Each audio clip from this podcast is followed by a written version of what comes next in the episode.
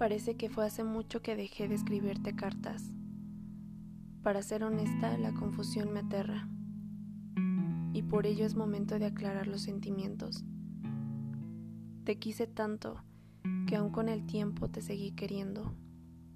No entiendo cómo un corazón así de roto y resentido sigue queriendo con tanto anhelo y a la vez desánimo. No sé cómo es que mi corazón encontraba tantos colores en el lugar gris en el que lo dejaste. No sé en dónde encontraba las sonrisas en tu cara, tus silencios y tus medias verdades. Te extrañé como si realmente te lo merecieras, como si hubieras dejado en mí buenos momentos para aferrarme a ellas. Me dejaste rota, con la mitad de lo que era cuando me conociste. Supongo que de eso no se trata el amor. No se trata de robar los sueños, y romper ilusiones. No se trata de robar mi historia de amor. Robaste mi mar de paz y calma.